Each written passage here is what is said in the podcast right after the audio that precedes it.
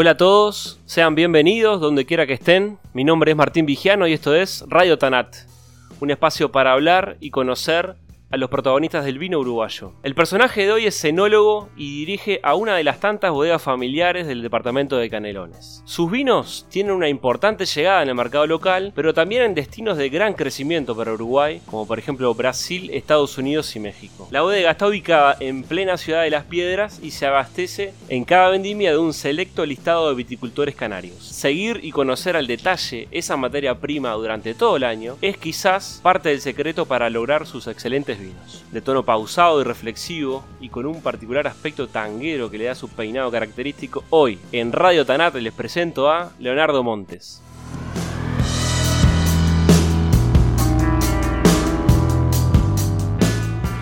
Bueno, Leo, muchas gracias por recibirme en tu casa, por aceptar la invitación. ¿Cómo andás? ¿Cómo andás, Martín? Bienvenido y, y bueno, acá estamos a la orden. Bueno, varias cosas para comentar a partir de la presentación. Eh, bueno, personalmente sos uno de los enólogos que tengo como referencia. Yo estoy empezando y siempre uno busca, busca referencias y siempre te tengo ahí como, como elaborador, como técnico. Para empezar, me gustaría que me cuentes eh, cuál es el primer recuerdo que tenés vos con la uva y con el vino, ¿no?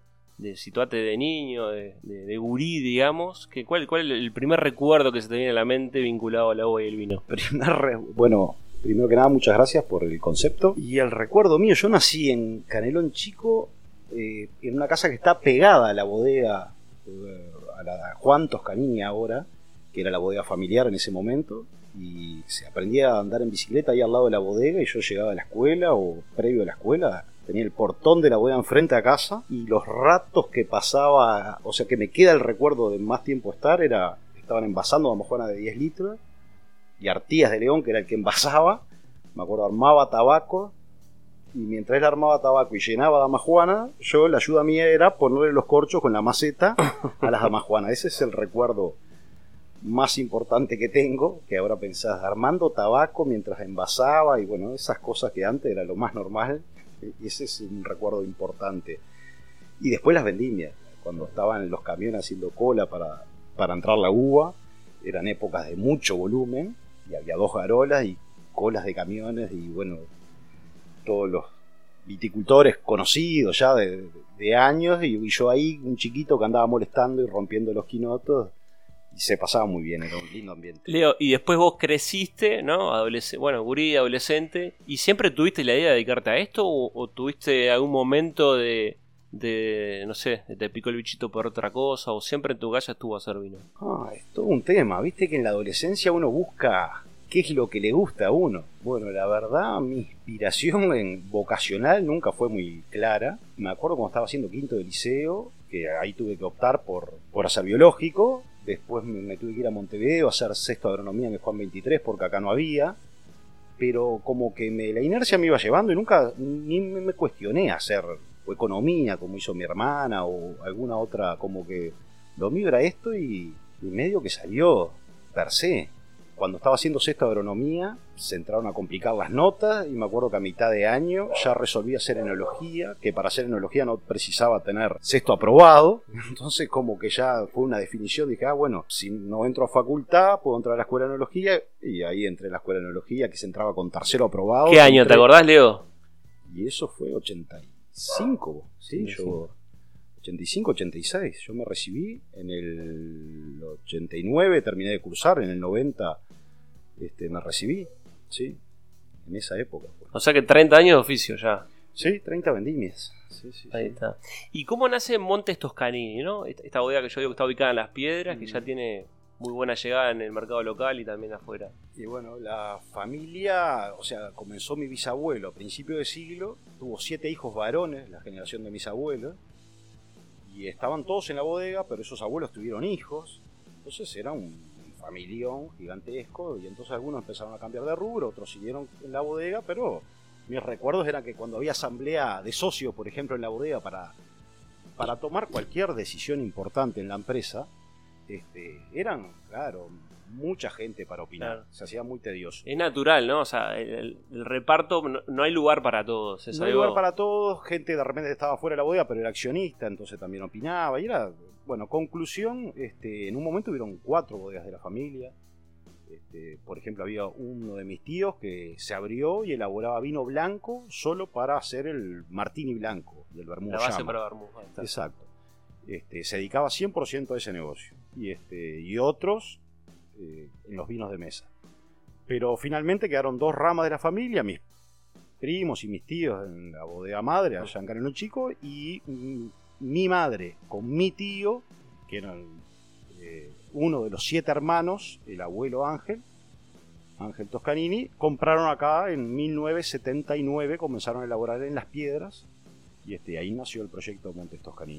¿Y vos te sumás prácticamente a los poquitos años que se montó la bodega? Ahí mi tío era el que tenía el oficio, porque desde la otra bodega lo, había adquirido y muy bien, manejaba muy bien la bodega. Mi padre eh, estaba en la parte comercial, haciendo los repartos en ese momento hasta que en un momento se separan. Mi padre Carlos, a quien vos incluso homenajeás en vida claro, con un vino.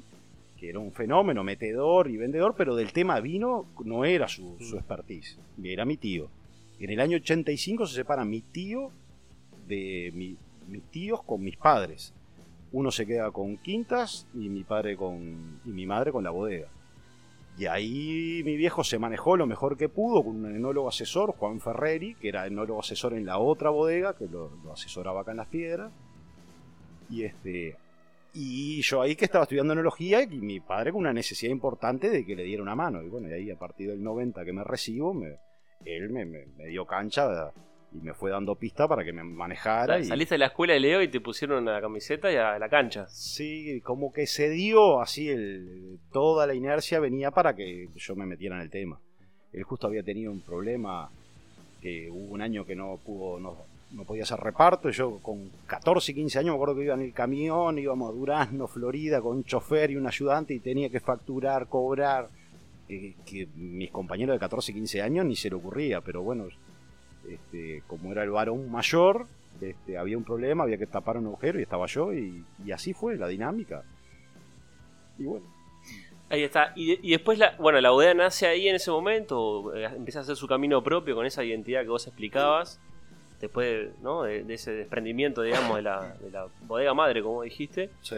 Y, al principio en realidad eran, eran vinos eh, con, con, una vocación de ser vinos comunes, vamos a decir, de mesa. ¿Y cuándo se hace el clic? O sea, obviamente vos, eh, bajo tu dirección técnica, como es hasta ahora, me imagino lo tenés claro, o, fue un proceso bastante largo, ¿no? Contame un poco cómo, es eso. Mira, ahí el esquema era 100% vino de mesa, más de 10 litros y volumen, ese era el, esquema. Este, pero también ahí hubo todo el proceso este que empezaron los grupos CREA de transformar los viñedos y empezar con las cepas libres de virus. Y claro, en la bodega lo que notabas era que vos estabas macerando acá un, frutilla, un híbrido eh, 26.205 y te daba un vino y cuando ponías un merlot, un cualquier otro vino al lado, la uva sola era un abismo lo que, lo que después podías evaluar unos meses después. Era muy distinto. Y ahí todos abrimos los ojos y dijimos, bueno, esto va por acá, esto otro. Es, es muy interesante lo que decís, porque en realidad no nace de de un reclamo comercial o de un, no sé, una ambición de querer, ¿no? Exportar o, o, pautar autopúblico, simple, sino que en tu caso la uva te, empezó a mostrar eso. Pero no, no es, yo, es medio, fue general esto. ¿Y qué pasó? Estos productores. Digo, pero estamos de acuerdo que tuvo que haber uva buena para empezar a hacer vino bueno, obviamente.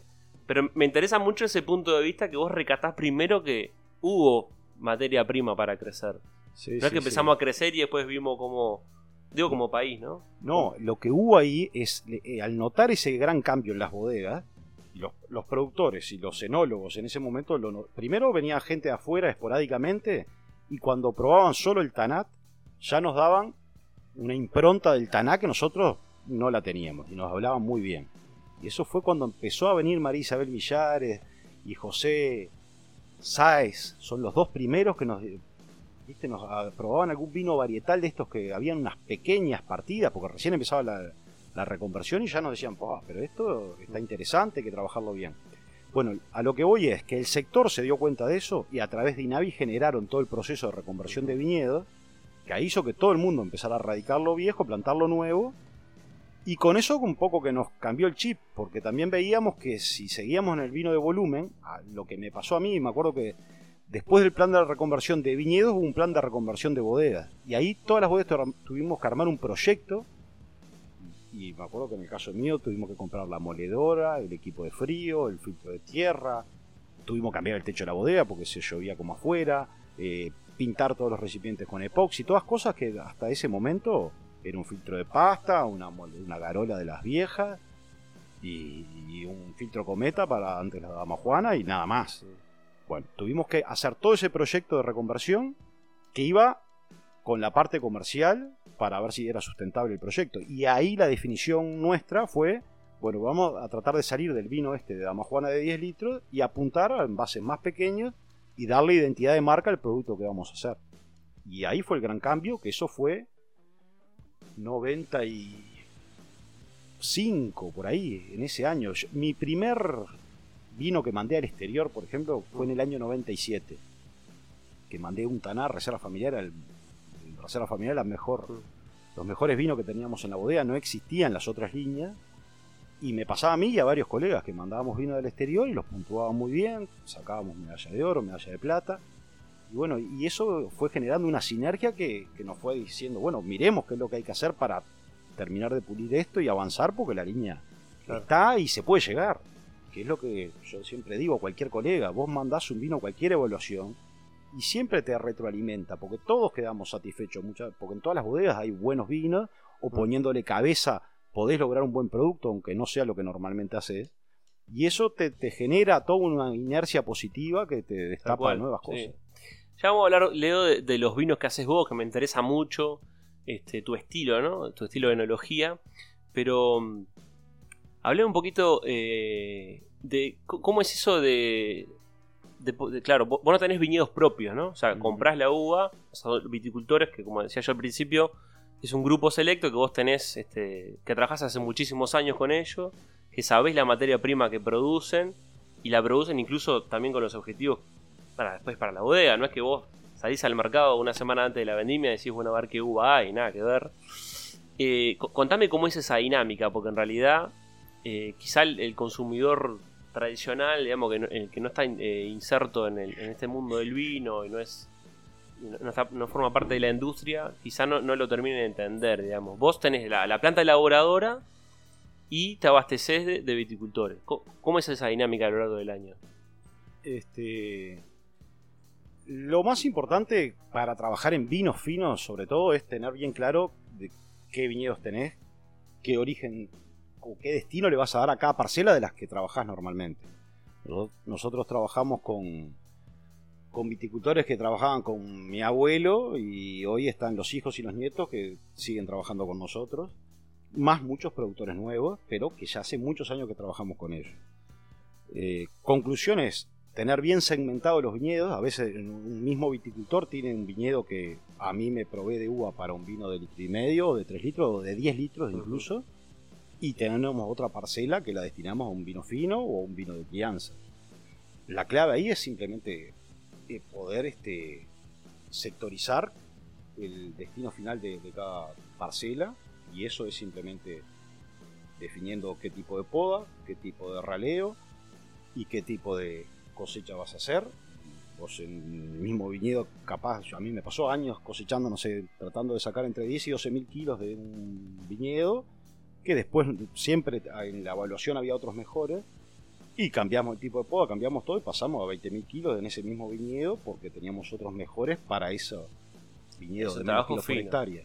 Pero simplemente año a año vas evaluando y hay algunos que siguen avanzando y siempre te sorprenden cuando haces la, los enólogos cuando llegas, terminas las malolactias, empezás a clasificar para dónde va uno y otro. En el ranking de tu propia bodega hay viñedos que quedan más atrás y otros que no y ahí vas evolucionando año a año, acompañando el tipo de, de parcela, el destino que le vas a dar. Ah, y después otra cosa que los que estamos en esto lo, sabemos y en parte lo entendemos, y es eh, la dificultad de que mm, el viticultor acompañe el objetivo de la bodega, ¿no? Cuando, cuando la viña no es propiedad de la no es la misma empresa, este, por lo que vos me decís, eh, y por lo que se nota en los vinos, vos lo lográs, ¿no? ¿Cómo, se hacen, cómo lograr que el viticultor entienda que en vez de un taná, que, un cuadro de taná de una hectárea no te dé 35.000 kilos, y de, como decías vos, 12, 15 o lo que precise la bodega. Este, nosotros tuvimos vinidos en algún momento y parte del problema de ese. Yo, se encargaba parte de la familia, o mi viejo en un momento, mi hermano, y bueno, la verdad no éramos eficientes como productores de uva, y, a mí siempre obtenía mejores resultados con un tercero que yo le decía, acá precisamos hacer esto, esto y esto, y lo hacían, y en casa no, o, y querían cosecharla cuando yo quería, siempre los, los clásicos problemas de que con mis productores tengo problemas graves a veces de entendimiento por los precios, que hay que definir un precio por hectárea, no por kilo, pero sí por hectárea, y este, ahí está la clave. y ahí está la clave y es un problema y cuando es un, una cosa ocasional te genera un problema de verdad porque un año puede ganar, un año puede perder. Cuando es trabajo de un año, otro y son muchos años trabajando, si un año te quedaste corto y no tuvo el margen que tenía que tener, porque al final vos prevías sacar, no sé, 12.000 kilos a tal precio y el margen era X, sacas más o sacas menos o pasa siempre pero nosotros tenemos un mecanismo que vamos compensando de un año al otro. y Lo, pues, lo tuyo no es a corto plazo, o sea, vos necesitas que todos los años haya uva buena. de Bueno, es la clave para que sobreviva el proyecto, tener productores y productores conformes que sepan que pueden trabajar tranquilos, que si un año eh, le erramos, al otro año compensamos y así que, que nos sirva a las dos partes. O sea, no hay magia para hacer en la bodega si no tenés buena uva. Entonces, teniendo claro eso, hay que ser competitivo, no nos podemos pasar de precio, pero bueno, sabes que en una hectárea se gasta, no sé, 5 mil dólares por mm. hectárea, 2 mil dólares tienen que quedar libre, el esquema de precio que haga, pero tenés que tenerlo claro porque no se puede perjudicar ninguna de las dos partes. si yo pago más de lo que paga el mercado, quedo fuera de precio, no soy competitivo, no puedo exportar, y si pago menos, el productor que trabaja para mí tiene mil opciones, o la deja que dé 25 mil kilos y la venda al mejor postor. Bueno, Leo, hablé un poquito de vinos. Eh, ¿Cómo, definirías tu enología? O haber preguntado de otra forma, eh, ¿qué tipo de vinos haces? ¿O qué tiene que tener un vino de Monte Toscanini para que vos lo identifiques y, estés conforme y, te, represente lo que vos haces? Como bodega en general elaboramos todos los estilos de vino, porque partimos de vino de mesa básico, que lo tenemos también hoy por hoy.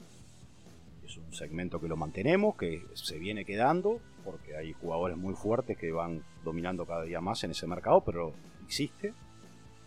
Ah, entry level, a alta gama, crianza, premium, o sea, manejamos todos los segmentos y bueno, yo lo que parte de lo que disfruto es cuando en todas las degustaciones en cualquier parte del mundo que vamos ponemos desde el vino varietal de, entrada de línea al, al, último segmento que el que está conmigo esté probando y evaluando y note la diferencia.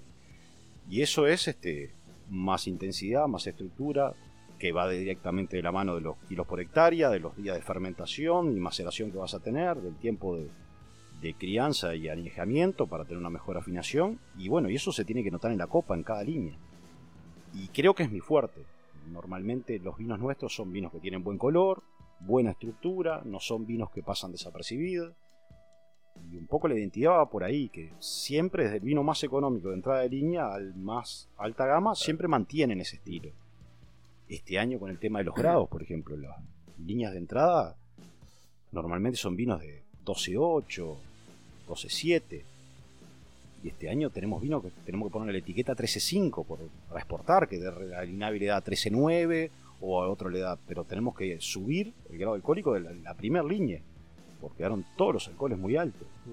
Sí, ahora, te iba a proponer hablar un poco de la Vendime 2020 que tiene, tiene su cuestión para hablar, pero te quería preguntar sobre mm, la actualidad del, vino en Uruguay. ¿Cómo, ¿Cómo ves la industria? ¿En qué momento estamos para vos? ¿En qué momento estamos? Eh, no sé, ¿qué cosas estamos haciendo bien? ¿Qué nos falta? Según la estadística, el primer dato bueno que hay es que se paró de caer. Eso es lo único que está claro, que paramos de caer el año pasado. Veníamos de años de, agonía cayendo, bueno, se paró la caída y se empezó a revertir y a crecer eh, tímidamente y ahora con esto del COVID, que bueno, fue un destape importante, coyuntural. Pero sacando el COVID, me parece que terminamos la caída y empezamos a, a subir. Eh, el gran desafío y lo que me genera más dudas es el vino importado, cómo viene esa disputa en la góndola esa es la que más me preocupa a nivel de mercado interno. Si miramos los números de, este año es increíble. porque el importado viene bajando en una forma importante y el nacional en BCP viene subiendo. Eso es un dato muy alentador. Pero también no sé cuánto incide ahí el COVID de estos últimos seis meses. Entonces, bueno, como que todavía está entre comillas para, para el análisis. Y después lo que veo es una gran ventana de oportunidad para el país hacia afuera.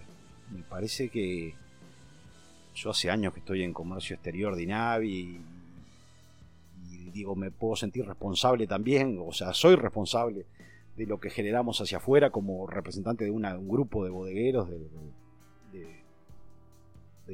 la ONB, que es una de las gremiales más importantes del sector, pero a la vez somos muy reactivos a lo que se va proponiendo y, y marcando como objetivos. Hay gremiales que, por ejemplo, la Asociación de Bodegas Exportadoras, que tratamos que sean el motor de todo esto que propongan y bueno, desde las otras gremiales vamos un poco acompañando junto con lo que la gente de comercio exterior de INAVI contrataba, este, vamos armando los esquemas. Bueno, para mí ahí hay una gran ventana de oportunidad y tenemos que ver cómo eh, sumar más bodegas a ese proyecto y desde INAVI cómo darle más sustento tenemos pocos recursos, somos pequeños, es todo una una foto difícil de manejar. Siempre tenemos, hacemos agua por un lado o por otro, no es fácil de encaminarlo. Hace años que venimos gastando mucho dinero afuera, porque es la verdad, si uno mira la inversión es real, hace años que, que estamos invirtiendo y las exportaciones vienen creciendo pero no están como a mí me gustaría. No puede ser que haya tres bodegas que venden un disparate y después 15 o 20 que venden un poco. No, tenemos que lograr que sean 50 bodegas y, que todas estén moviendo vinos. Pero para eso, para mí, hay que armar estrategias para sumar más gente a este proyecto, para que todos podamos disfrutar de la parte positiva de la exportación. O sea, para vos hay que engrosar y afianzar la herramienta, digamos, sumar gente sumar gente, porque veo que hay bodegas con condiciones, con vinos aptos para salir al mercado internacional, que hoy no, no es el objetivo, pero para el país debería ser un objetivo y hay que ver cómo esas bodegas se suman y qué marco de trabajo le damos para que funcione, que no se pierdan una semana de trabajo en cualquier parte del mundo y se vengan sin nada a cambio, eso no, no, no tiene retorno. Entonces, bueno, desde INAVI hay que darle el marco para que se sumen y empiecen a funcionar. Y me parece que la oportunidad está. Está. El tema es que el sector tiene que tener claro que esa oportunidad existe y hay que poner recursos, si no, no hay forma. Y en cuanto a calidad de los vinos, tipicidad, digamos, eh, eh, eh, en ese sentido, ¿cómo ves a los vinos uruguayos? Porque vos probás vinos, digamos, de, de colegas. No, pero yo estoy convencido que en la parte de calidad, o sea, en la parte de calidad, los vinos que vos ves que funcionan no tienen problema ninguno. Veo que hay un área que entre nosotros los enólogos tendríamos que darnos una mano porque a veces hay perfiles de vino que no realmente no, no están para ni para el mercado internacional ni para X precio y te pasa todo el tiempo probando vinos que, que eso sería un trabajo interno de, de colaboración, no sé, entre el sector, pero buscarle una manera. Pero sí hay muchas bodegas con los con la aptitud para salir al comercio internacional y por problemas de tipicidad, eh, precio, calidad, todo ese tipo de cosas, salvo el primer precio, que es un segmento muy competitivo, que es donde Uruguay hoy por hoy no apunta, o sea, siempre nos dijeron que el primer precio no es el, lugar donde tenemos que funcionar nosotros. De los 2 dólares 50 para arriba, no tenemos problema ninguno en precio-calidad en general. Eh, Leo, contame, yo como bueno, cuando decía al principio, cuando uno está empezando y busca referentes, sos uno de los que tengo ahí y, pero en tu caso, vos, a quién a quién seguís, eh, digamos, quién destacás de, la analogía en Uruguay, eh, no sé, cuando empieza a hablar alguien, eh, parás la oreja, digamos, este, capaz que no sé si querés nombrar alguno, pero este, o, quién te inspira, quién te llama la atención lo que está haciendo ahora, o quién por otra parte, no sé, hace muchos años que es consistente y lo respetas por eso. Eh, a mí lo que me pasa es que veo que hay muchos colegas haciendo muy buenas cosas. Eso es lo que me pasa normalmente. Sobre todo cuando viajamos, que todos nos probamos los vinos y realmente encontrás cosas muy buenas y, gente que trabaja muy bien. Y después gente que tenga conceptos claros y escucho a todos, porque algunos los comparto y otros no, pero, pero hay que escuchar a todos, cada uno tiene su visión, algunos evalúan y valoran más un perfil de vino que otro. Viste que ahora está el vino con madera, no, el vino tiene que ser la fruta. El otro, no, no, a mí me gusta lo tradicional, con barrica. Bueno, sí, pero los enólogos tenemos que jugar en todas las canchas y no podemos irnos por la moda solo un lado, solo al otro. Y más los que somos bodegas pequeñas. Podemos tener fruta, sí, perfecto, pero el negocio está en el otro lado, también tenés que mantenerlo y hacer las cosas bien. Y siempre hay oportunidad para, para todo estilo de vino si el precio de calidad funciona y es un producto agradable y disfrutable a la hora de tomar. No, no, me, no, me, no me pongo con fundamentalismo con esas cosas, ¿viste? Que, que me ha pasado, yo que sé, con Patricio Tapia que busca fruta, frescura, no sé, que sea un juguito, sí, perfecto, esos vinos están muy bien, pero de los otros también hay que tenerlos más en serio, con más profundidad, con, con otro tipo de cosas. Y él a veces valora más una cosa que otra, y bueno, y hay que escucharlo y sacar limpio ese tipo de cosas porque aporta muchísimo. Bueno, Leo, el podcast se llama Radio Tanat. Y yo te decía al principio, hoy antes de empezar, que es como un concepto, ¿no? Radio Tanat como concepto. Pero te propongo también hablar un poquito de Tanat. Eh, vos que salís al exterior, que presentás tus vinos, que recibís también gente de afuera que viene a Uruguay. Cuando te toca explicar qué es el Tanat, ¿cómo lo explicas? ¿Qué le decís a la gente para, para que entienda qué es el Tanat? Generalmente lo que, le decimos sobre el taná es, generalmente no saben ni qué es, qué es el taná, bueno, el origen, que ya lo sabemos, de qué lugar es, que Uruguay es uno de los mayores productores de esta variedad. Y lo primero es la característica de la uva, que es su estructura polifenólica distinta y más importante que otras variedades. Esa es la clave sobre la que presentamos la uva. Después, bueno, un poco la parte enológica, que es justamente al ser es tan importante esa estructura polifenólica, es muy importante el punto de cosecha, los días de fermentación, la agresividad que tengas en la maceración.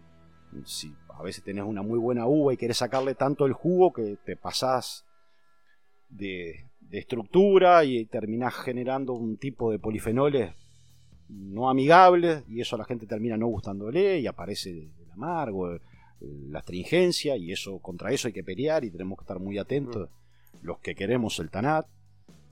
Entonces, básicamente eso y le muestro distintas opciones dentro de lo que es el TANAT. Porque estamos de acuerdo que seguramente te ha pasado mil veces.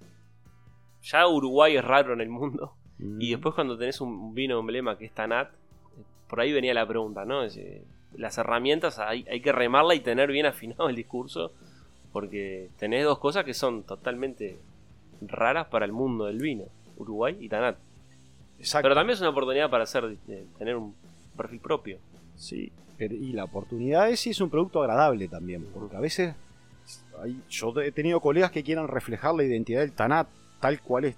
Me ha pasado a discutir con algún colega, entonces le meten tres remontajes diarios del stage y sacan y sacan y sacan, después tienen unos vinos duros, imponentes y dicen que eso es el tanada, macho de verdad. Bueno, yo contra eso combato, trato de que no. Me parece que no es lo que hay que mostrar y que no nos da a la larga nada positivo. El taná, cuando vos tenés una buena uva, manejándola bien, te da un vino espectacular, mm. redondo, que no tenés por qué tener ese tipo de tanina. Pero soy consciente que los enólogos tenemos que estar atentos, porque te pasás un poquito y te vas al tema de la astringencia, la sequedad que para mí es el principal combate con el De todas formas, no sé si compartís, Leo, estamos en un momento donde creo que desde el punto de vista de la elaboración ya se, se, le entendió muchísimo más ¿no? a la variedad. Yo creo que ahora eh, sigue habiendo ese taná que vos describís, pero el que lo hace lo, es consciente, ¿no? O sea, no es que, digamos, todos mal o bien sabemos qué hay que hacer para tener tal o cual tipo de tanat, ¿no? Ya, ya hay una, una experiencia acumulada que, eh, los que trabajamos en vinos finos creo que sí, en general sí. Pero a mí me pasa, por ejemplo, con colegas que eh, elaboran vinos de mesa, pero tienen alguna hectárea con poca producción que la usan para hacer un vino fino, a veces para vender otras bodegas o para envasar su primer línea de vino fino. Y normalmente el primer pecado es ese, que se pasan de concentración, se pasan de extracción. Y es cierto, quizá en los que estamos en el vino fino ya no pasa tanto, Pero yo digo, hay que estar atento porque te pasa y te vuelve a pasar y pasan dos o tres años y la madurez polifenólica fue distinta y te aparece lo que no querías que aparezca y la barrica no lo doma y pasan los meses y sigue estando y hay que estar muy atento. Bueno, te voy a hacer una hora que estoy seguro que me la vas a responder. Es brava, pero me la vas a responder. Sacando los vinos tuyos, ¿no? Que me imagino que los vinos que haces te agradan a vos, ¿no? Porque eso también es importante, ¿no? Que a uno le guste lo que hace. No, sí, pero no todos. Mira que soy muy exigente con mis vinos también. Soy el principal crítico. Bueno, no, la, pregunta de ahora, ya vamos a hablar de eso. La pregunta de ahora es: ¿cuál, cuál fue el mejor taná que alguna vez probaste? No tiene por qué ser un super vino, quizá te marcó el momento, te hizo el clic de algo, te hizo ver, no sé. ¿Qué, qué, qué, taná tenés ahí en la memoria que no se te borra con nada? El primero que me impresionó, ahora que me preguntás, porque la verdad no lo, tenía, pero cuando estábamos estudiando enología y cuando estábamos recién recibidos, por ahí fue en esa época, porque hace muchos años, fue un taná que hizo eh, Juanicó, lo elaboró José Les, no me acuerdo qué marca tenía, este, era el top de ellos, que no era el preludio, era otro, Selección del enólogo sería o algo. No existía todavía esa etiqueta. No. Ah, uno que hicieron con un joint venture, creo que fue con. Bueno, un, taná de alta gama. Sí, era uno de alta gama, un viñedo espectacular, habían elaborado ese vino y me acuerdo que dije, esto es distinto a todo lo que yo estaba habituado a tomar, que me rompió los ojos, la mente, me, me hizo pensar en cómo llegar a eso, algo que no lo tenía. Era un vino importante, ¿eh? un vinazo, terrible vino y yo con el paladar juvenil mío, yo empecé a tomar vino con, tomando torrontés argentino y algún vino de Calvinor de los que elaboraba Palleiro con mucho gas inerte o mucha frutita, me gustaba eso y nada más. Y después que me recibí empecé a probar tinto, fui generando un poquito de boca hasta que me topé con ese vino que me cambió, fue como un clic y después algún otro vino también. Pero ese fue el primero. Leo, ¿y vos estás de acuerdo con que el futuro de Uruguay es con Tanat? ¿O, hay algo después del Tanat? Y bueno, ahí es más que enológico la definición es comercial. Y para mí es Tanat. Hay una, una beta para seguir explotando el Tanat con todo lo que va atrás del Taná o al lado del Taná. Eso está claro, pero es muy difícil comunicar un Cabernet Sauvignon de Uruguay, un Merlot de Uruguay, que a alguien le interesa hablar algo de eso. Es difícil, hay que intentarlo, siempre procurar que salgan esos temas. Este, entonces sí, Taná sí. Después hay otro gran tema con las blancas. Somos grandes productores de Sauvignon Blanc, tenemos muchas hectáreas de Sauvignon Blanc, y ahora tenemos el caso del Albariño, que está dando vinos espectaculares y que nos está mareando un poco el foco de lo que tenemos que comunicar. Últimamente vos mirás se habla más de Albariño que de Sauvignon Blanc. Mm. ¿Y qué tenemos para vender? ¿Y no hay una oportunidad ahí con Albariño? Y hay, sí, probablemente haya. Pero hay que tener más hectáreas para invertir más en eso. Mm. En el medio tenemos Sauvignon Blanc para vender y hace dos o tres años que se habla muy poco. Cada vez que se habla de una blanca es Albariño. Y yo cuando en Inavi tenemos que opinar sobre eso, eh, bueno, comercialmente no, no, no estamos consistentes. Hay que mostrarlo como nuevo, pero si todo lo que se habla de los blancos de Uruguay son de, no sé, X hectáreas de albariño que hay, no le cierra el sector. es muy poco, 1%. hay, cuando tengamos más hectáreas, capaz que más, pero bueno, hay que entrar a ponerlo, a presentarlo, porque está sorprendiendo. Y es lo mismo que nos pasa con el Taná. Cuando algo sorprende, hay que aprovecharlo. Con Sauvignon Blanc, digamos, hacemos grandísimos vinos, Chardonnay también, pero vamos, pero vamos a un mundo de litros de vino, claro. Con ahí. Es un poco eso, lo que pasa que en un momento... con eso no le alcanza, ¿no? Pero bueno se adaptó bien el cultivo acá, no la variedad es resistente, pero bueno, está, No, para mí ahí lo que hay es eh, siempre el trabajo este de, desde el instituto, de bueno, si está pasando esto, más o menos todos tienen olfato y lo ven, pero tenemos que tener más hectáreas de, de albariño porque realmente está teniendo este retorno y está despertando curiosidad, que es la publicidad más económica que podemos hacer si un periodista le seduce algo como atractivo, como algo novedoso para hablar. Porque el resto de las variedades, como vos decís, Sauvignon Blanc sí, son buenos, pero hay mucho para hablar de Sauvignon Blanc. Entonces todo una estrategia comercial que hay que llevarla bien. No gastar muchos recursos en algo que no tenemos para vender, pero no descuidarlo porque puede ser la oportunidad. Estamos un poco en ese balance. Leo, te comenté al pasar que te quería preguntar también de la Vendimia 2020. ¿Qué te pareció? Y bueno, un poco lo que todos hablamos, la verdad increíble, disfrutable. disfrutable de punta a punta porque los que estamos en esto hace muchos años no tenemos. Solo con tener estas vendimias secas durante tantos días ya es un disfrute total. Pero vos, vos este, compartís cuando hay colegas que hablan de la mejor de la historia, ¿estás de acuerdo con eso? Y sí, sí, estoy de acuerdo, sí, sí, sí. Eh, sí, la sanidad que tuvimos, la calidad de uva, yo que sé, todos los factores bien, no tenemos factores que diga en el balance te puedan hacer decir, no, tal cosecha fue mejor. Yo 2002, 2004, 2006, 2011, no sé, hay muchas buenas. Pero yo esta particularmente me sorprendió mucho viñedo que no tenía aptitud para tanto y que me dio unos vinos que no, se puede creer. Entonces, ah, yo la viví como la mejor de todas las que tuve. Antes de ir redondeando, Leo, te quería preguntar, eh, bueno, o pedirte que, cuentes un poquito cómo es tu el proyecto, creo que es el más nuevo, por lo menos públicamente, el que se ha conocido de este ensayo, que en realidad es comercial, porque los empezaste a vender, de estos vinos sin agregado de sulfuroso y con, ¿no? con tecnología analógica este, aplicada, ahora que tenemos muchas herramientas de este, bio, como se llama, ¿no? O de biocontrol. ¿Cómo, cómo surge esa, esa inquietud de tu parte y bueno, y, qué tal los vinos? Bueno, eh, parte de lo que nos dio la cosecha 2020 es generar este tipo de cosas. Quizá en una cosecha normal, con algún toque sanitario que te apure la maduración o que te pueda alterar algo la microbiología de la fermentación, directamente no te lo planteas.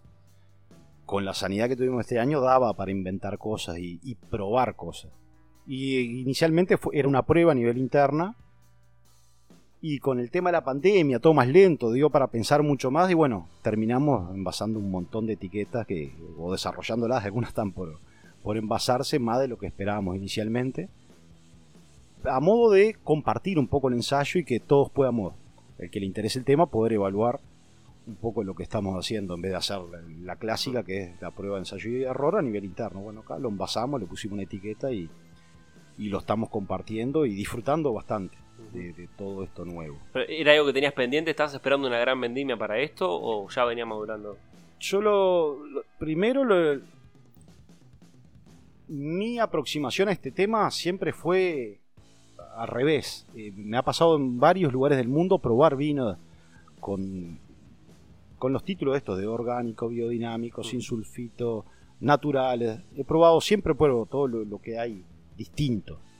Bueno, nunca, era nunca me llevaba un concepto que diga, pa, esto es lo que hay que hacer, por acá vamos, esto funciona. No, al revés. Siempre lo, que yo veía era que con los que podíamos comentar esos vinos, tenían los técnicos que tenían una opinión muy similar a la mía y gente que le ponía un toque más emocional a la cata y disfrutaba de otros atributos, pero no de la calidad enológica del vino simplemente. Entonces, habían otros valores que eran lo que alteraban el juicio. Y es válido, pero yo como técnico, bueno, como que iba por el costado.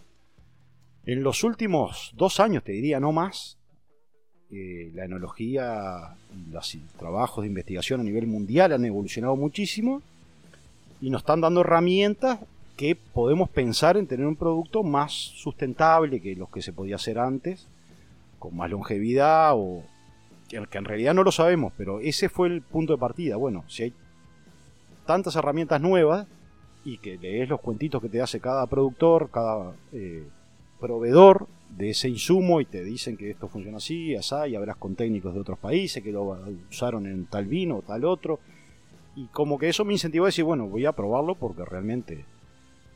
Y bueno, agarramos cuatro varietales clásicos de la bodega y lo que hicimos fue una elaboración sin sulfito, normal, fermentaciones cortas de 7-8 días, un par de remontajes, controlamos la temperatura, que no pasaran de 25 grados, pero eh, eh, buscando un poco el, protocolo de elaboración eh, sin intervención al final era, pero no buscando un vino ni de alta gama, ni, ni el super top, nada de eso. Era probar más que nada estas condiciones nuevas en vinos normales y ahí elegimos viñedos con, yo que sé, tenemos, el Merlot tiene 14,2 de alcohol, por ejemplo, un viñedo de 12.000 kilos la hectárea pero tengo un Syrah que me dio 19.000 kilos la hectárea. Tiene 13 grados de alcohol, pero, o sea, distintas estructuras polifenólicas. El Taná era el que lógicamente iba a ayudar mucho con su estructura. Un Cabernet Franc, que, me generaba duda.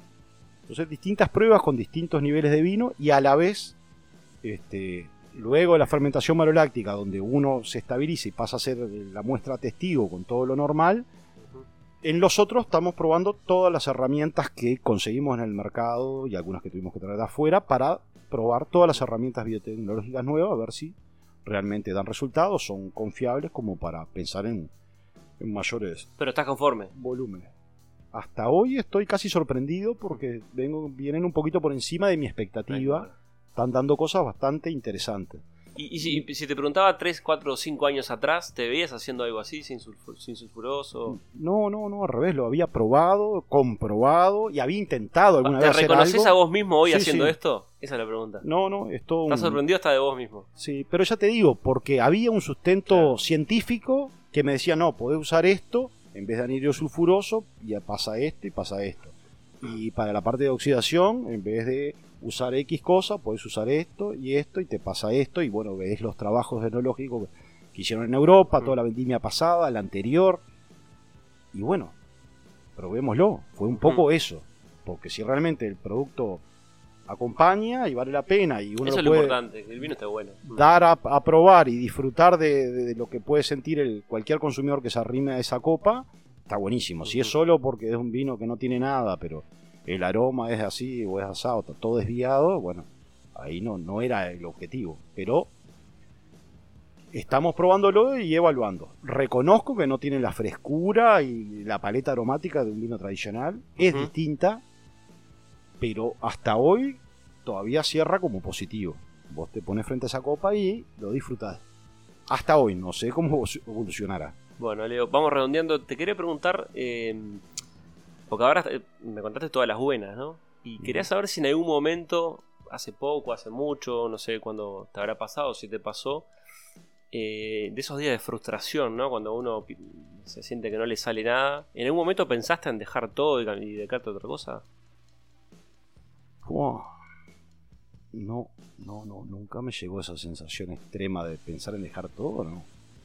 No, no, no. Me ha pasado de remarla y muy mal y que no te cierren los números y tener que pedir, hacer bar en los bancos para cubrir el, giro comercial de la empresa muchas veces, pero nunca pensando en dejar. Siempre cómo ir resolviendo para, para seguir haciendo esto. Nunca, no, nunca fue una opción dejar. Me pasó de, de pasarla mal, muy mal, pero no, de dejar no. Ese deseo, esa sensación, ese pensamiento no, no, no, no. Reconozco, lo he hablado con amigos, que es una tarea sacrificada, que el tiempo que lleva, que, que quizá si no tenés el condimento este de la pasión y del hmm. disfrute de, todo lo que hace al, al, vino y sus alrededores, que desde la parte comercial, la parte productiva, de, de todas sus facetas, si no disfrutás de todo eso, se te puede hacer un poco cuesta arriba. Pero yo reconozco que me gusta. No sé, será que no tengo mucho hobby extraño y disfruto de lo que hago, pero, pero sí me pasa eso. Leo, si tuvieras que elegir eh, uno y solo uno de los vinos que hiciste o que haces, ¿con cuál te quedas? Ah, no, muy difícil, no, no, no la tengo esa respuesta. O, ¿viste? Esa, típica de si tuvieras que irte a una isla, ¿cuál, ¿qué vino de los tuyos te llevas? Sí, no, no, no, no, no, no, no tengo esas definiciones así, ¿no? Este vino sí, lo, más que los otros. Pero hay uno que no, toca el corazón, seguramente pero me toca el corazón cuando me pasa como me pasó este año, que viñedos que no esperaba mucho me dieron unos vinos que, que terminé metiéndolo en cortes de un vino muy por encima, eso me, deslumbra. Pero son vinos básicos que pasan a ser vinos espectaculares porque la mm. cosecha fue así, nada más. Eso, eso me sorprende. Y que no tuve que invertir una fortuna para generar esa materia prima, que todo regalo de la naturaleza y nada más. Eh, eso sí me sorprende. Pero después de, entre un vino, un reserva familiar, o un Carlos Montes, un Criadón Roble, son distintos segmentos de precio y, capaz que tiene el mismo mérito el vino de entrada que está bueno a este precio que el otro que le gasté un disparate para llegar a eso.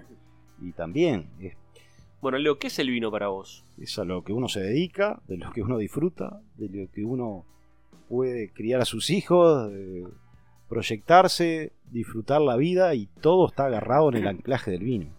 Vivo por y para el vino. O sea, es todo una tradición de cuatro generaciones trabajando en esto. Creo que yo soy el que la estoy disfrutando más de todos de la parte enológica. Antes disfrutaba mucho de la parte económica, ahora disfrutamos mucho de la parte enológica. Son momentos. Muchas gracias por el tiempo y por recibirme en tu casa, Leo. Un placer, Martín. Gracias por, por venir y por, por acordarte. Y a ustedes, gracias por llegar hasta acá. Los invito a dejar comentarios, a compartir este contenido si les gustó y a seguirme en las redes para estar conectados. Nos escuchamos en un próximo episodio de Radio Tanat.